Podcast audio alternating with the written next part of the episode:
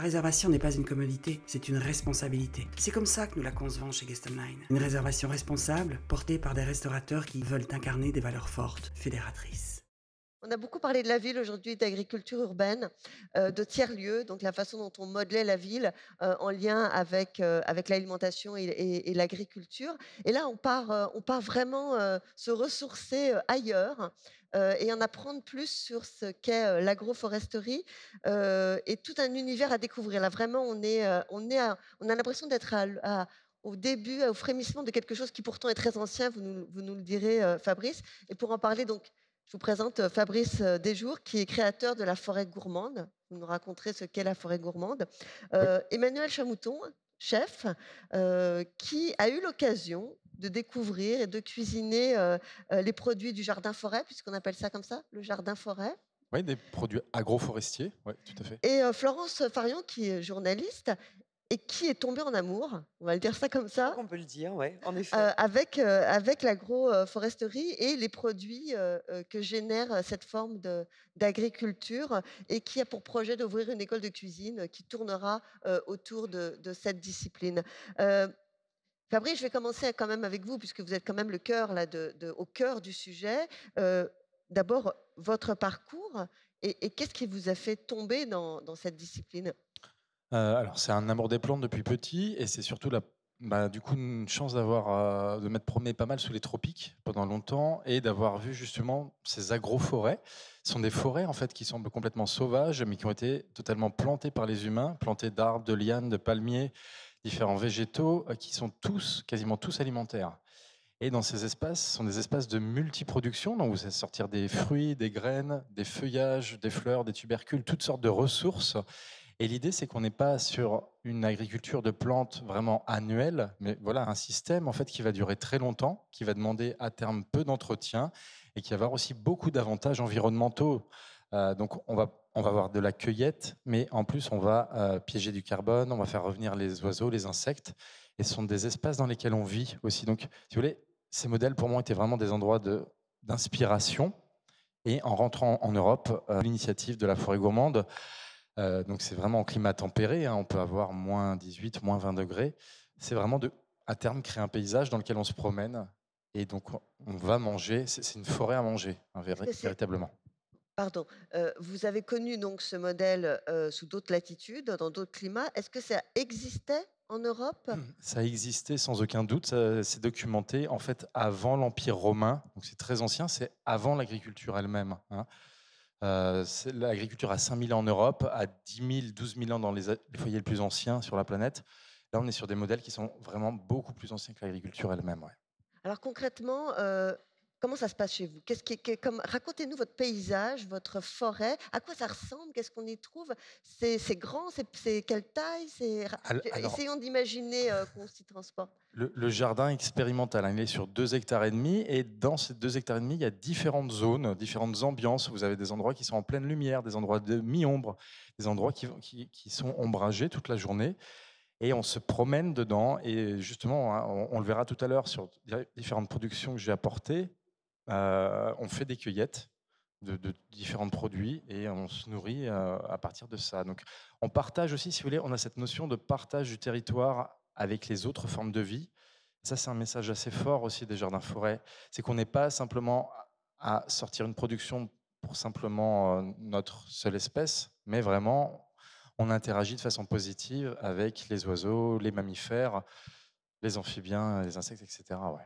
Est-ce qu'on peut rapprocher ça un peu à une forme de permaculture où les espèces se protègent les unes les autres, se nourrissent les unes les autres? On a effectivement cette notion véritablement d'écosystème alimentaire où on a, c'est comme un espèce de tissage du vivant où on a une espèce d'harmonie dans les interactions. En fait, on ne traite pas les végétaux, on ne les fertilise pas non plus. C'est confié en fait à toutes les fonctions de l'écosystème et aussi justement l'interaction avec la faune sauvage qui va venir euh, et, avoir un rôle intéressant justement par exemple pour réguler des chenilles sur des légumes qu'on va consommer ou euh, réguler les limaces et donc on en est à un stade dix ans hein, après, le, départ du projet.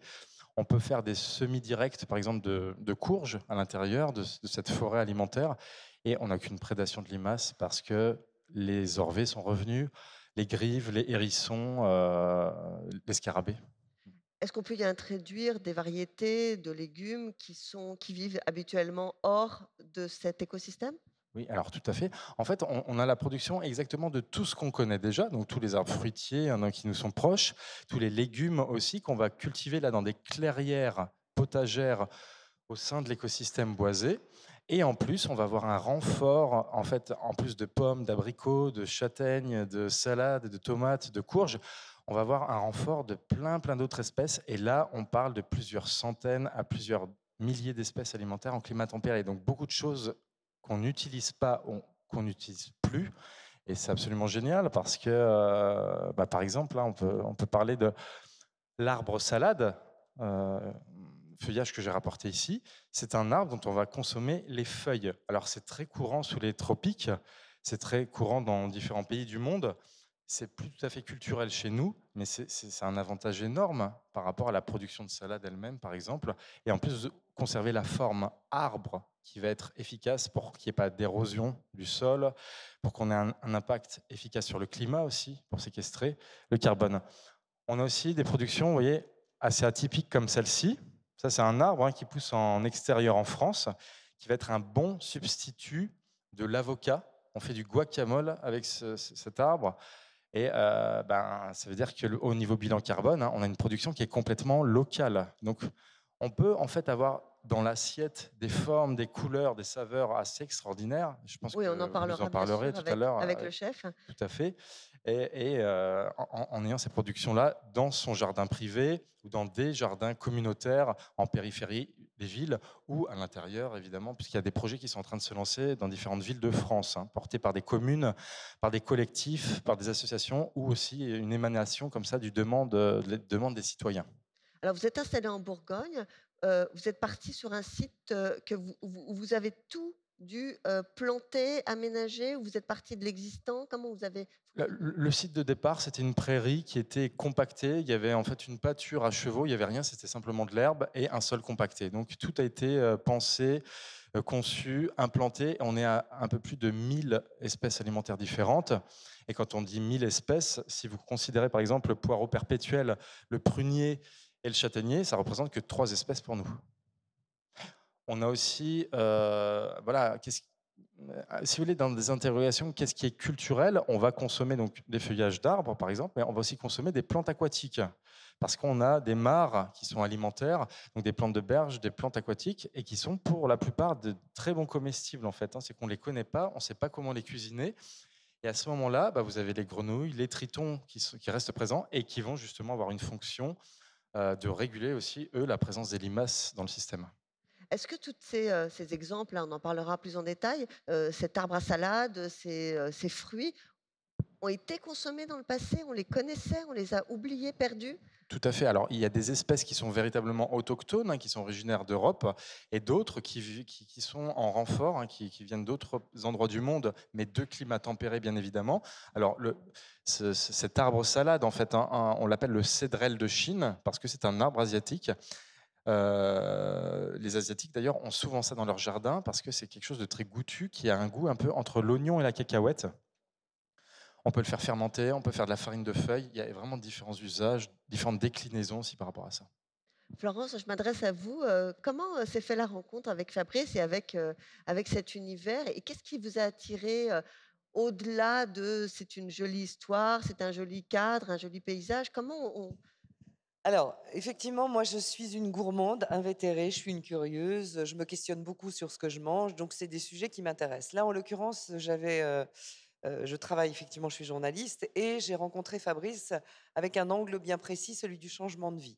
Parce que Fabrice, Fabrice a changé de vie, et je me suis dit, mon Dieu, comment est-ce qu'on passe de son métier d'avant jusqu'à cet écosystème absolument incroyable que j'ai découvert parce que je l'avais vu en photo, et quand tout d'un coup vous arrivez dans cette jungle et que vous vous promenez derrière les pas de Fabrice, d'abord vous êtes ébloui parce que ce, ce garçon est une sorte de, d'encyclopédie absolument magnifique, connaît un nombre de choses, chaque feuille, chaque recoin, donc ça impressionne forcément. Et puis ça impressionne aussi parce que la gourmande que je suis, tout d'un coup, je me suis dit, mais ça, je connais pas. J'ai jamais mangé. Mais ça, ça vient d'où? Donc intellectuellement, il y a évidemment la satisfaction de se retrouver face à la résilience d'un écosystème, face à quelque chose qui, qui a un sens fou aujourd'hui et qui est indispensable dans notre réflexion d'humain, de bipède, de gourmand, on met tout ce qu'on veut derrière. Mais il y a en plus effectivement la notion du, du plaisir et il y a tout ce que ça veut dire. C'est un changement de monde. Euh, on est au pied d'un changement de monde, donc on n'a pas le choix. Et des gens comme Fabrice sont des éclaireurs. Donc à partir de là, moi j'ai dit, je n'aime pas gratter la terre. Je t'avoue que ça me, voilà, c'est pas, c'est pas le truc qui va me passionner. Mais par contre, comment ça se mange, ça c'est la question. Et c'est vrai que happé par tout ce qu'il sait faire et tout ce qu'il a développé, la question, elle n'était pas au-dessus, enfin en numéro un de la liste de Fabrice. Et donc j'ai dit à partir de là, bah, essayons d'imaginer comment est-ce qu'on va pouvoir amener euh, tout ça dans l'assiette et essayer de changer un peu les habitudes. On sait qu'il faut changer, mais où aller? Et surtout, arrêter de se dire on va devoir se priver de ça, mais qu'est-ce qu'on va découvrir qui va faire bouger nos aiguilles, qui va nous rendre vivants et qui va nous dire finalement c'est pas si mal et on est dans la résilience maximum puisque tout ça, ça peut être dans notre jardin, petit ou grand, ça peut être dans les villes, ça peut être, eh ben je voilà, j'espère que les chefs découvriront ces produits et se diront ben nous dans notre arrière boutique on fait un jardin en permaculture, mais pourquoi pas aussi aller vers ce genre de produit avant d'aller plus loin sur la, sur la, culture de ces produits, puis la réalité finalement de, ce qui euh, fait la différence entre ça et du maraîchage euh, euh, à petite échelle, je vais donner la parole à Emmanuel juste pour savoir aussi comment il a rencontré ces, ces produits-là. c'est très simple, c'est parti de, de, rencontres justement. Je laisse aucune place au hasard dans ma vie depuis quelques années. Donc c'est un stagiaire d'un certain âge qui est venu euh, vouloir découvrir un petit peu le métier de la cuisine, la passion de la cuisine, j'ai envie de dire, euh, qui, par son réseau, m'a dit «Ah, Est-ce que tu connais Fabrice Desjours? Voilà. Donc, je suis allé rencontrer Fabrice, un univers euh, exceptionnel. Ça fait peu de temps, ça fait 4 mois, 5 mois, voilà. Et donc, Fabrice a apporté entre autres avec d'autres acteurs du, du moment, des vraies réponses à des questions que j'avais et je me posais pas directement, mais j'avais toujours cette réflexion de comment faire mon métier, comment faire ma passion. Donc moi, je me répète souvent, donc je me considère pas forcément comme un chef. Je pense pas qu'on ait assez d'une vie pour devenir un chef. Je, suis un maillon d'une chaîne, donc c'est-à-dire que je pars de producteur, comme beaucoup de, grands chefs pour le coup, de, de, de, très belles tables, pour ensuite le, respecter un produit et le faire découvrir et apprécier un consommateur. Donc aujourd'hui, euh, Fabrice, pour moi, c'est plus qu'un producteur. Elle a parlé d'encyclopédie. Pour moi, c'est une tête pensante. Donc c'est-à-dire, c'est euh, l'éclaireur était un très bon terme aussi. C'est des gens sur qui on doit s'appuyer. Je ne sais pas si vous, vous avez fait attention, mais c'est quelqu'un qui a une voix très douce, très apaisée. Et donc je pense que les gens qui sont très calmes comme ça, c'est que c'est des gens qu'on peut écouter, à mon avis, euh, et leur faire confiance. Et donc, je ne pourrais pas rentrer dans la technique, même si j'en ai, hein, de ces produits-là, parce qu'aujourd'hui, je les découvre. Aujourd'hui, je découvre un nouveau monde qui sera celui de demain, j'espère. Donc, je découvre vraiment des les nouveaux produits qui existent depuis des, millénaires et qui ont été euh, balayés par un système euh, dévastateur aujourd'hui. Et, euh, et, donc, du coup, Fabrice fait partie des rencontres qui structurent ma, ma carrière et certainement le début de, de ma longue carrière de cuisinier. Et euh, c'est ce genre de rencontre qui fait que je pense que je cuisinerai toute ma vie et je dirigerai mon parcours par rapport à ces rencontres. Et je pense que les, rencontres, les rencontres se feront naturellement. Et euh, on redevient enfant. Moi, je redeviens enfant. C'est-à-dire que j'ai l'impression d'être dans le jardin de ma grand-mère et puis de manger la première tomate tiède que j'ai cueillie au soleil ou la fraise, euh, toutes ces choses-là. Et donc, je, je pense qu'il n'y a, a, aucune autre alternative. C'est que demain, il faut que tout le monde prenne conscience qu'il faut vraiment changer. C'est-à-dire que demain, il faut sauver ce qu'on a détruit hier, à mon avis.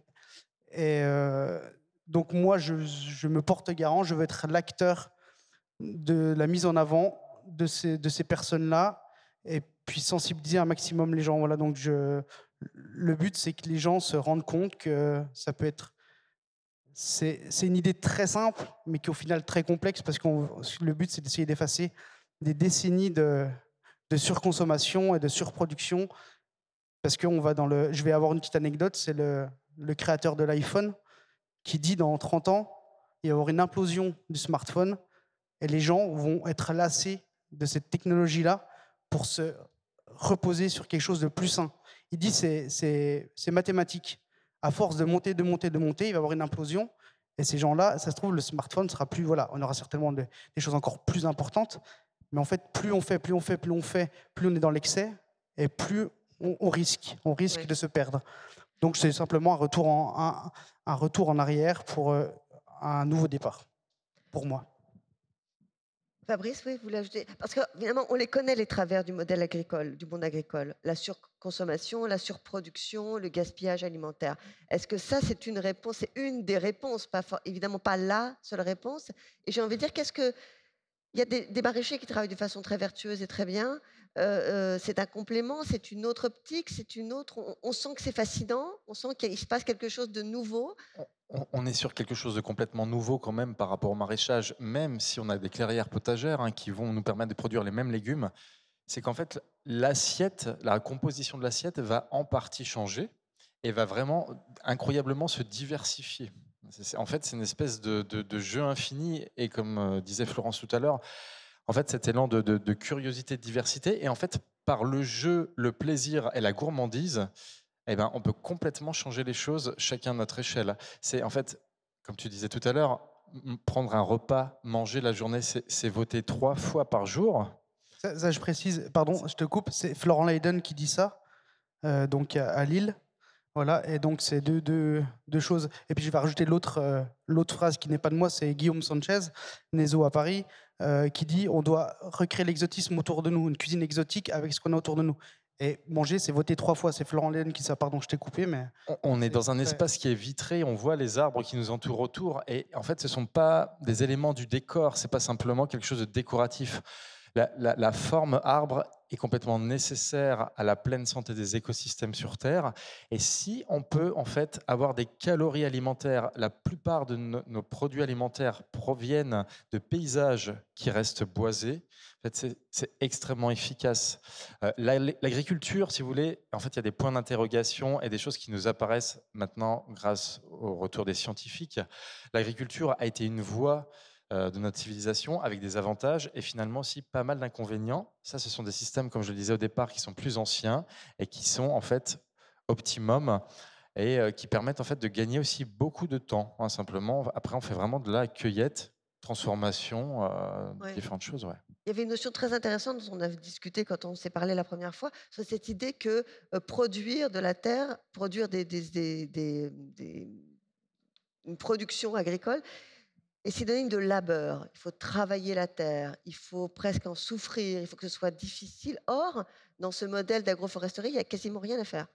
Ah ben c'est exactement ça. ça. rejoint un petit peu votre interrogation par rapport à mon parcours au départ. Donc effectivement, comme le suggérait Florent, j'étais infirmier pendant longtemps et j'ai travaillé notamment dans un dispensaire de brousse dans les Comores et mes collègues qui étaient comoriennes, donc les enfants étaient polyhandicapés. Hein, on aurait pu avoir l'impression que c'était finalement un travail compliqué avec des enfants en souffrance, mais en fait, il y avait une joie dans ce dispensaire incroyable et, mes collègues allaient cueillir des productions dans ces agroforêts qui entouraient le dispensaire de Brousse. Elles ramenaient des feuillages d'arbres, des, fruits incroyables, des tubercules. Et, et, justement aussi, goûter toute cette richesse, ça leur prenait cinq minutes. On faisait de la cuisine avec. Et en fait, elles chantaient toute la journée. Il y avait une joie. Et les enfants qui étaient incroyablement handicapés, mais étaient joyeux tout le temps. C'était une simplicité, une facilité. Et c'est vraiment ça qui m'a inspiré, si vous voulez, dans, ce modèle. Comment produire facilement de la nourriture au XXIe siècle en prenant soin du reste du vivant, parce que en plus j'avais d'autres choses à faire, hein. j'étais jeune papa, etc. Mais est-ce qu'on peut produire suffisamment de nourriture de cette façon-là? Est-ce qu'il y a une, véritable euh, dimension euh, commerciale? C'est-à-dire, est-ce qu'on peut ah vraiment nourrir des villes, enfin des villes, peut-être alors complètement. En fait, si vous voulez, il y a plusieurs objectifs au jardin forêt, puisque chaque jardin forêt va être unique et va répondre à des objectifs différents. On a, on a cinq déclinaisons différentes, on va dire, des jardins forêt qui vont être à production vivrière, pour une production familiale, à production commerciale. Donc il y en a qui sont déjà lancés à grande échelle en Hollande, qui sont beaucoup plus en avance que nous. On a des jardins forêt qui vont être à but vraiment pédagogique, donc qui vont se mettre en place dans les villes. D'autres à but vraiment environnementaux, donc on le voit bien sur des comptages par rapport à tous les animaux qui vont revenir. Et puis encore une dernière interface, c'est vraiment des jardins forêt qui vont être thérapeutiques. Donc effectivement, quand vous êtes en immersion dans ces espaces, c'est vraiment mais extrêmement régénérant. Vous avez l'impression d'avoir une espèce de douche émotionnelle. Vous arrivez, vous êtes stressé là-dedans. Vous, vous promenez dans, un jardin forêt, mais c'est complètement délassant. Et euh, justement, pour répondre à cette question de la production alimentaire, c'est très intéressant cet ouvrage que j'ai amené qui s'appelle Nouvelle espèce fruitière qui est en fait un ouvrage fait par les professionnels du Centre technique interprofessionnel des fruits et légumes en France, qui date de 1987.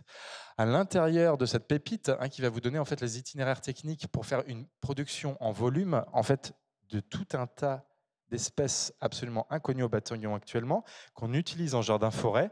Il y a par exemple les feijoa, il y a le goufla, personne ne connaît le goufla. Le ragoût minier, les pistachiers, les grenades, on peut produire en fait des grenades dans plein d'endroits de France en ayant des bonnes variétés, des pacaniers, la même chose, euh, ce fruit, ce fruit-là, le cabrier Dixon, etc.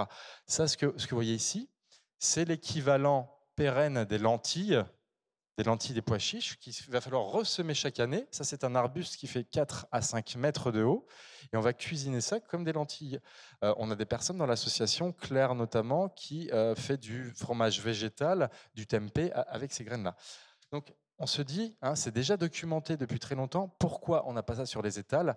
Parce que le frein est sans doute avant tout culturel, peut-être aussi un peu politique, mais en tout cas culturel. On a, en fait, le monde végétal, c'est absolument incroyable. On le connaît très peu.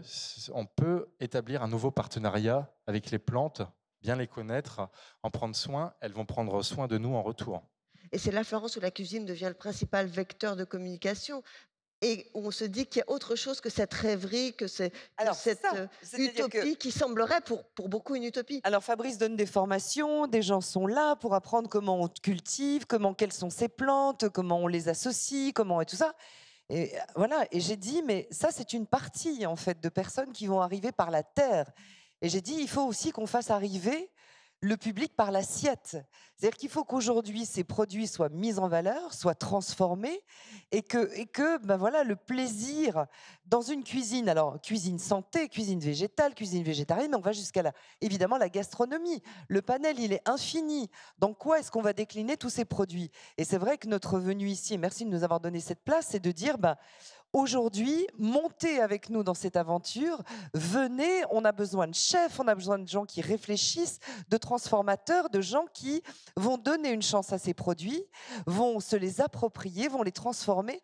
On aimerait vraiment devenir une sorte de d'endroit où justement tout ça va être mis en valeur pour petit à petit s'aimer, que ce soit dans les villes, dans les campagnes ou encore une fois dans, dans chaque endroit pour tenter de, de, bousculer, de renverser la table un peu de, de de ce qui nous semble être euh, ben voilà, inexorable, c'est-à-dire voilà, on cultive comme ça. Ben non, il y a des moyens de faire autrement et on peut y arriver, à mon avis, par l'assiette. Parce que voilà, goûter des choses comme ça, vous dites, mais c'est pas vrai, moi je veux ça.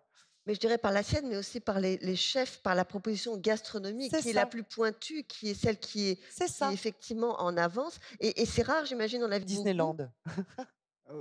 comme, comme je disais, c'est un retour en enfance. C'est que quand, on est cuisinier, en fait, le, plaisir, c'est la découverte.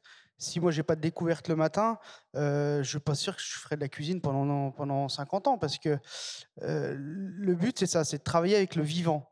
Aujourd'hui, euh, voilà, on, des choses les plus récurrentes qu'on fait tous les jours, c'est manger. Normalement, on mange à peu près trois fois par jour, voire plus si on est très gourmand. moi, c'est mon métier de, de, vous donner du plaisir et donc, bien sûr que c'est fantastique de, rencontrer des, personnes comme ça et de dire tiens, goûte ça, ça sent la noisette, ah, ça sent un peu plus l'oignon. Ça, Et donc, c'est merveilleux parce que nous, on, découvre tous les jours ce métier. Je pense que beaucoup de chefs sont animés par ça, par le produit. Donc, même des produits beaucoup plus lambda, mais qui sont d'une qualité euh, exceptionnelle. Et je pense que euh, c'est la, clé de demain c'est que ces chefs-là, ces cuisiniers-là qui se pencheront sur ces nouveaux produits, cette alimentation-là, euh, auront tout compris parce que on, est des, millions de chefs sur, sur la planète et c'est à nous, c'est à nous de sensibiliser et puis d'emmener les gens dans, dans, voilà, dans un, un, nouveau système. C'est un grand mot, mais c'est-à-dire c'est voilà parce que si vous faites découvrir aux gens, ils vont ils vont en redemander, ils vont donc il faut absolument il faut absolument voilà qu'on parte là-dessus et puis bien sûr c'est du bonheur, c'est du bonheur de Parlez-moi de ce goût de la forêt, les, saveurs, les, les... qu'est-ce qui, qu'est-ce que, oui, quel, goût ça la cuisine euh, de la forêt? Mais c'est impressionnant parce que déjà quand vous vous baladez avec Fabrice, ben oui, vous êtes dans une, dans une forêt, quelque chose de très végétal, donc très ressourçant, très apaisant.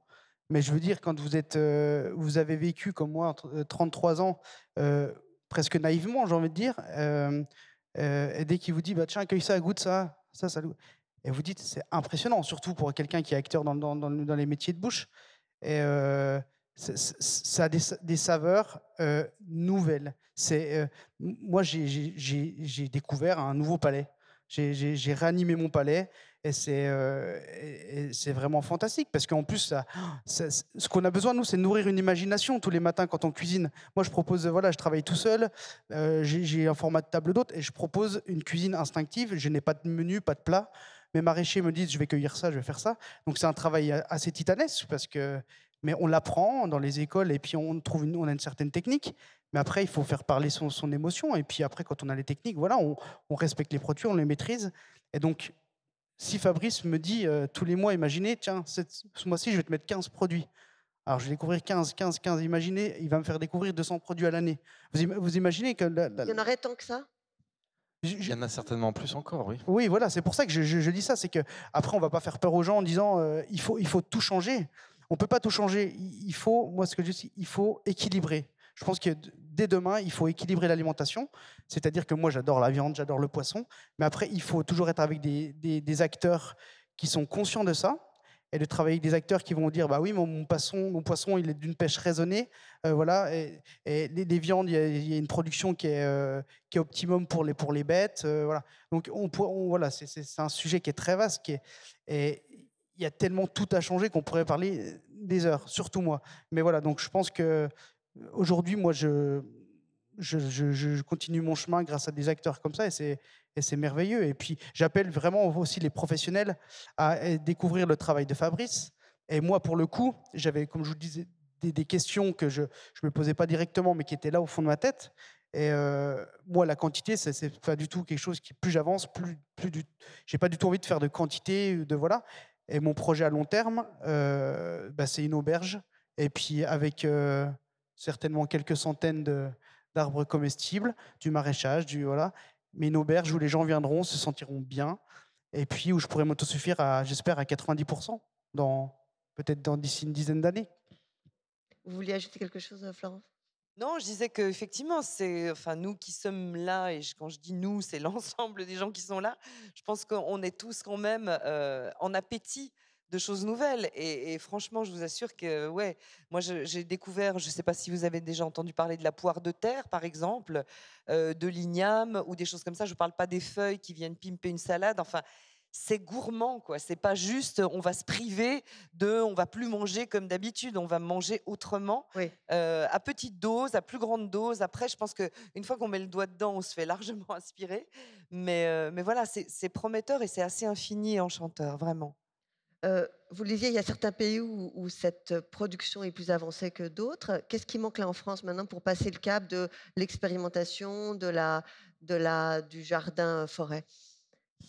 Euh, on assiste quand même à une espèce de, lame de fond, un développement de ce concept-là absolument partout avec plein de déclinaisons. C'est certainement le, plus à faire, c'est justement par rapport à la gastronomie, à des influenceurs, euh, ben, des, chefs qui justement s'empareraient euh, de ces nouveaux produits. Et, comme le suggérait tout à l'heure Florence, c'est comme on imagine des jardins de permaculture derrière les grands restaurants, pourrait tout à fait imaginer en fait un apport d'un jardin boisé hein, de, petite taille pour, euh, pour alimenter de, nouveaux produits, les cuisines. Hein, et puis, euh Est-ce que c'est une discipline qui est euh, enseignée? Enfin, vous l'enseignez, j'imagine, ou vous avez en tout cas un réseau Est-ce qu'elle est prise au sérieux par d'autres acteurs de l'agriculture et de l'enseignement de l'agriculture? Oui, en fait, on a énormément de demandes, mais même justement hein, de, de, ben, de différents acteurs de terrain. En fait, on ne peut pas répondre actuellement à, toutes les demandes non plus.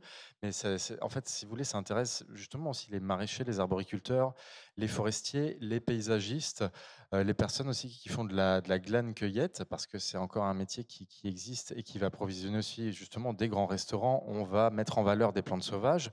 On est un petit peu à l'interface de tout ça. Euh, c'est assez, assez passionnant. Mais pour, donner un, exemple aussi qui illustre, si vous voulez, effectivement, dans le sens où on va se priver de rien, c'est qu'il y a un arbre qui est absolument incroyable, qui s'appelle l'aziminier, qui va produire en extérieur, en plein air, des équivalents de la mangue, des mangues. C'est-à-dire qu'on est vraiment, si vous voulez, dans cette logique-là, tout ce qui nous semble exotique, on peut avoir des équivalents qu'on va produire euh, dans nos jardins. Et donc, ça veut dire que c'est complètement génial au niveau, au niveau climatique, au niveau, au niveau aussi humain, parce que des fois, les productions sont faites euh, dans des conditions humaines qui ne sont pas acceptables. Mmh. Alors, on, va, on va parler un peu de ce qu'il y a sur la table. Pour, revenir à la concentration du goût, à ces, saveurs particulières, est-ce qu'elles viennent du fait que ces plantes sont justement vivaces et qu'elles elles, elles ont la force de, de se reproduire de... Non, c'est parce qu'en en fait, on a une palette végétale qui est considérable, alors que là, on base notre alimentation actuelle sur 50 à 60 espèces alimentaires différentes maximum. Là, véritablement, on parle de plusieurs milliers d'espèces alimentaires. Donc, c'est absolument incroyable. Et à chaque fois, ben, on déguste des nouveaux produits, puis c'est aussi les façons effectivement de les présenter, de les préparer, de les transformer. Euh, donc, on, on s'essaye à ça hein, à travers dans, l'association, mais on a besoin effectivement de professionnels qui entoureraient ces, nouveaux produits, qui nous donneraient vraiment leur, ben, comme le fait déjà Emmanuel, mais qui, qui nous donneraient vraiment leurs avis. Alors, montrez-nous un peu là, on voit quelques fruits. Alors, je le répète, tout ça pousse en Bourgogne chez vous. Hein, c'est, Oui, voilà, ça, c'est vraiment des, des petites récoltes que j'ai faites hier avant Et de ça pourrait être sur n'importe quel terroir français. C'est généralisable partout. Alors, Pointe Bretonne, en climat de montagne, en garrigue ou en climat de plaine en France, en adaptant la palette végétale. Hein, on est tout à fait d'accord. On n'aura pas 1000 enfin, ou, 7000 espèces dans, dans, tous les climats. Mais, et ça, c'est juste euh, un petit panel, un petit échantillon. Donc euh, voilà, je vous, parlais de, l'arbre salade qui a un goût entre l'oignon et la cacahuète. Les jeunes pousses sautées, euh, simplement revenus avec un, petit filet d'huile et, du sel. Alors c'est juste divin. Ça, vous avez de la farine de feuilles de tilleul. Donc ça, c'est une plante, le tilleul, on le connaît, un arbre européen qui était consommé pendant très longtemps encore par nos grands-parents, arrière-grands-parents. Bon, là, on fait, si on veut farine de feuilles qu'on peut incorporer dans des soupes, on est sur aussi de la cuisine santé hein, à ce moment-là, pourquoi pas. Quelque chose de beaucoup plus exotique, ces graines que vous voyez qui ont été séchées pour le coup, c'est la les graines, pardon, les baies du chisandre, chisandre de Chine. On l'appelle la baie aux cinq saveurs parce que c'est sucré, salé, acide, amer, astringent à la fois. En plus, vous pouvez la trouver en boutique diététique ou en pharmacie parce que la plante est adaptogène. Hein, elle fait partie des 50 plante essentielle de la pharmacopée chinoise, adaptogène, elle va permettre au corps de résister à des moments de stress. Là, on va voir une racine, parce qu'on a aussi des plantes racines, des tubercules qu'on va consommer, une plante aquatique qui fait des petites racines comme ça, qui sont alors très goûtues, très aromatiques, en salade avec des tomates, mais c'est juste extraordinaire. Vous êtes transporté quand vous mangez ça. Ça, je vous disais, équivalent véritablement, on bascule, hein, c'est qu'on n'est plus sur Imaginez, comme vous le disiez tout à l'heure, euh, le travail que va nous demander l'agriculture, c'est quelque chose, un travail qui est répétitif. Chaque année, on fait les mêmes choses. Là, si vous implantez même des vergers de caragagnier, ça veut dire que vous allez attendre 3-4 ans l'entrée en production et après, il n'y a plus rien à faire qu'à récolter euh, les graines. Là, on est sur euh, alors quelque chose d'assez étonnant, c'est de la farine des fruits de, certains chênes, en tout cas, hein, véritablement farine de gland. En fait, les, chênes sont très proches des châtaigniers, c'est de la même famille botanique, la famille des fagacées. énormément de peuples sur la planète se nourrissaient de différents glands, et il y en a qui sont directement alimentaires parce qu'ils sont non tanniques, il n'y a pas de traitement à faire derrière. Et donc, en fait, bah, en Espagne, Portugal, dans, l'Atlas aussi, on va se nourrir directement à partir de, de certains fruits de chêne et faire une cuisine élaborée. Alors c'est vraiment, euh, on peut faire des pains avec, on peut faire des gâteaux. Comme une farine. exactement, des biscuits, faire toutes sortes de choses. Hein. Et ça veut dire, vous le faites pas encore une fois avec une plante de petite taille qui va demander énormément d'énergie chaque année pour refaire la même chose. Là, vous simplement, vous allez vous promener ramasser des tombereaux et euh, faire sécher, transformer, et puis faire euh, des biscuits, pourquoi pas avec. Et donc, ces fructifications-là, hein, du, cabrier de Dixon, c'est le nom de l'arbre, hein, c'est pas très connu, on fait un substitut de, de, guacamole, d'avocat avec. Ce qui manque maintenant, Florence, c'est une interface avec un une autre communauté, parce que l'interface avec finalement des, des agriculteurs, en tout cas, comment vous appelez-vous Des agroforestiers?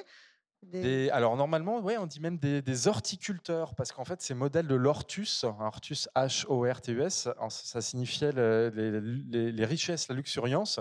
Ça a donné chez nous un horticulteur, ce qui ressemble à un pépiniériste. Pour les ethnobotanistes ou les scientifiques, un horticulteur, c'est celui qui jardine la forêt, véritablement. Alors, donc, vous êtes, vous êtes donc le, guide des horticulteurs de, ce genre, en tout cas guide dans le nom, mais dans le bon sens. Hein. Je ne parle pas d'un gourou, mais vraiment de quelqu'un qui va montrer un peu la, marche à suivre de façon aussi très technique et, euh, très concrète. Il y a aussi la dimension sociale, hein, puisque vous installez des euh, jardins-forêts dans des écoles. Oui.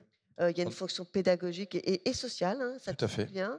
Sur des, sur des délaissés, sur des, des, espaces publics, où on va vraiment valoriser, si vous voulez, le lien social, le euh, comment on réapprend à vivre tous ensemble. Et c'est vraiment des espaces où c'est absolument extraordinaire, au niveau intergénérationnel aussi, ce qui se passe c'est un espèce de partenariat. Si vous voulez, à ce moment-là, la, forêt nous inspire. C'est qu'on plante des arbres, on plante des arbres alimentaires, des lianes, on fait de la reforestation nourricière, mais en même temps, on apprend de ces partenariats de la forêt parce que c'est surtout, avant tout, basé sur le mutualisme, la symbiose et la coopération. Hein. C'est vraiment une, espèce de euh, nouvelle façon d'envisager le monde, l'interaction avec soi-même et avec les autres. Et donc, il manque maintenant une interface avec les professionnels de la cuisine pour mmh. qu'ils euh, se familiarisent. Oui. oui, vraiment. Voilà, passionné amateur de cuisine. Enfin, on aimerait vraiment créer. Ben, il va falloir des professionnels pour, pour s'emparer de tout ça. Euh, on aimerait faire des banquets où justement on peut faire déguster. Et puis, de les, les, papilles agitées ben, vont vous donner envie de rencontrer ces produits, de les planter. Enfin, arriver par l'assiette à cette, cette, révolution finalement. Parce que mmh. c'est vraiment une révolution, mais il est peut-être temps. Et pour vous, Emmanuel, finalement, c'est de transmettre ça au public et de trouver votre, votre signature culinaire. J'ai l'impression que. Ah, c'est exactement ça. C'est que moi, aujourd'hui, j'ai, euh, je pense qu'à un moment donné, on trouve forcément sa, sa signature culinaire. Moi, ce que j'ai encore pas fait pour l'instant. Mais euh, vous parliez de pédagogie, de, d'école, tout ça, et je pense que c'est.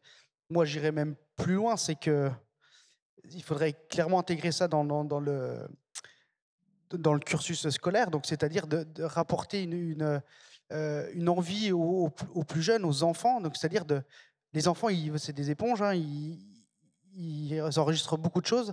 Et donc, ça allait très loin, mais je pense qu'il faut que les. Donc, nous, acteurs de la cuisine, oui, c'est quasiment une obligation d'accompagner ces, personnes comme Fabrice pour montrer que si nous on le fait, c'est qu'il y a un intérêt, c'est que c'est un chemin à suivre. Mais nous, on va toucher les consommateurs, euh, euh, je veux dire, d'un certain âge. Mais je pense qu'il faut aussi, dès demain, impliquer les enfants et repartir sur euh, vraiment, voilà, changer ce système éducatif qui est où on est toujours dans le, dans, le, dans le classement, dans le meilleur, qui est le meilleur, qui est le bon. Non, on est tous différents, on a tous des qualités.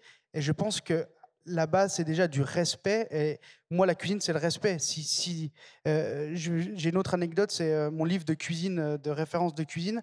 J'ai dû lire la préface dix ans après ma sortie du lycée. Et il y a 50 lignes de Bernard Loiseau, j'en ai retenu, qu'une, c'était un homard trop cuit est un homard mort pour rien.